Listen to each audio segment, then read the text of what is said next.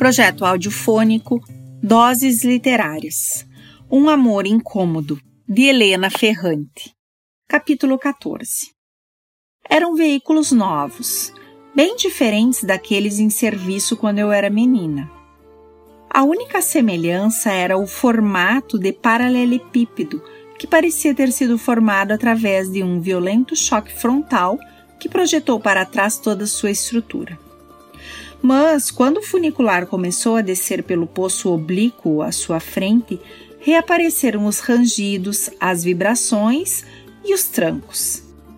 Apesar disso, os vagões deslizavam pelo declive, pendurados aos cabos de aço, com uma velocidade que pouco tinha a ver com a tranquila lentidão pontuada por baques e solavancos de antigamente.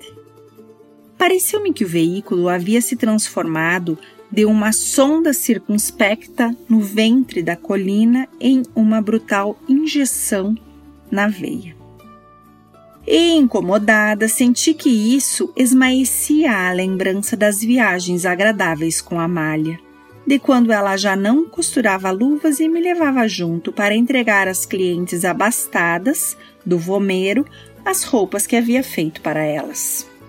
Minha mãe se arrumava e se embelezava para não parecer menos madame do que as mulheres para quem trabalhava. Eu, por outro lado, era magra e suja, ou, pelo menos, era assim que me sentia. Ficava sentada ao lado dela no banco de madeira e carregava nos joelhos, cuidadosamente esticada para que não amassasse, a roupa na qual ela estava trabalhando ou que tinha acabado de terminar enrolado em papel de embrulho, preso nas extremidades com alfinetes. O pacote ficava apoiado nas minhas pernas e na minha barriga, como um estojo no qual estavam guardados o cheiro e o calor da minha mãe. Eu sentia em cada milímetro de pele tocado pelo papel. E aquele contato, à época, suscitava em mim uma melancólica languidez intercalada pelos solavancos do vagão. Agora, porém, eu só tinha a impressão de perder altitude, como uma Alice envelhecida correndo atrás do coelho branco. Por isso, afastei-me da porta e me esforcei para chegar ao centro do carro. Eu estava na parte alta do vagão no segundo compartimento. Tentei abrir caminho, mas os passageiros me encaravam com irritação, como se houvesse algo repugnante na minha aparência, e me empurravam com hostilidade. Avancei com dificuldade, depois desisti de me mexer e procurei Caserta com o um olhar. Encontrei-o no fundo do último compartimento, em uma plataforma ampla. Estava atrás de uma garota de uns 20 anos com aparência bastante descuidada. Eu o via de perfil, assim como a moça. Parecia um senhor tranquilo, de uma velhice distinta, absorto na leitura do jornal cinza por causa da chuva. Segurava-o com a mão esquerda, dobrado em quatro, e com a direita apoiava-se no corrimão de metal polido mas logo percebi que, acompanhando as oscilações do vagão, se aproximava cada vez mais do corpo da moça. Estava com as costas arqueadas, as pernas um pouco abertas, a barriga apoiada sobre as nádegas dela. Não havia nada que justificasse aquele contato. Apesar da lotação, havia atrás dele espaço suficiente para que mantivesse a devida distância. Porém, quando a moça se virou com uma raiva mal contida e avançou um pouco para fugir dele, o velho não desistiu. Esperou alguns segundos antes de recuperar os centímetros perdidos.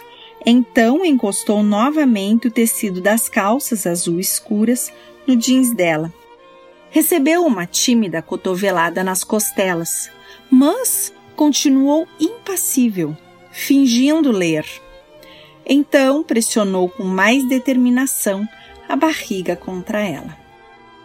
Virei-me em busca do meu tio. Avistei-o no outro vagão, concentrado, boquiaberto. Poledro, ao seu lado, no meio da multidão, batia no vidro. Talvez estivesse tentando chamar a atenção de Caserta, ou a minha.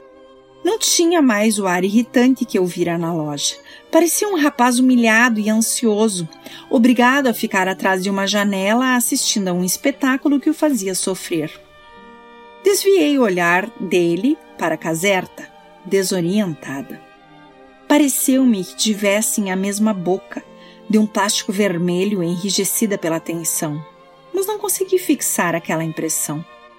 O funicular parou oscilando e notei que a moça se dirigia para a saída quase correndo. Caserta, como se estivesse colado nela, a seguiu com as costas arqueadas e as pernas abertas, causando espanto e algumas risadas nervosas dos seus companheiros de viagem. A moça saltou do vagão. O velho hesitou um instante, se recompôs e ergueu o olhar. Achei que fosse por causa das batidas no vidro, a essa altura frenéticas, de poledro.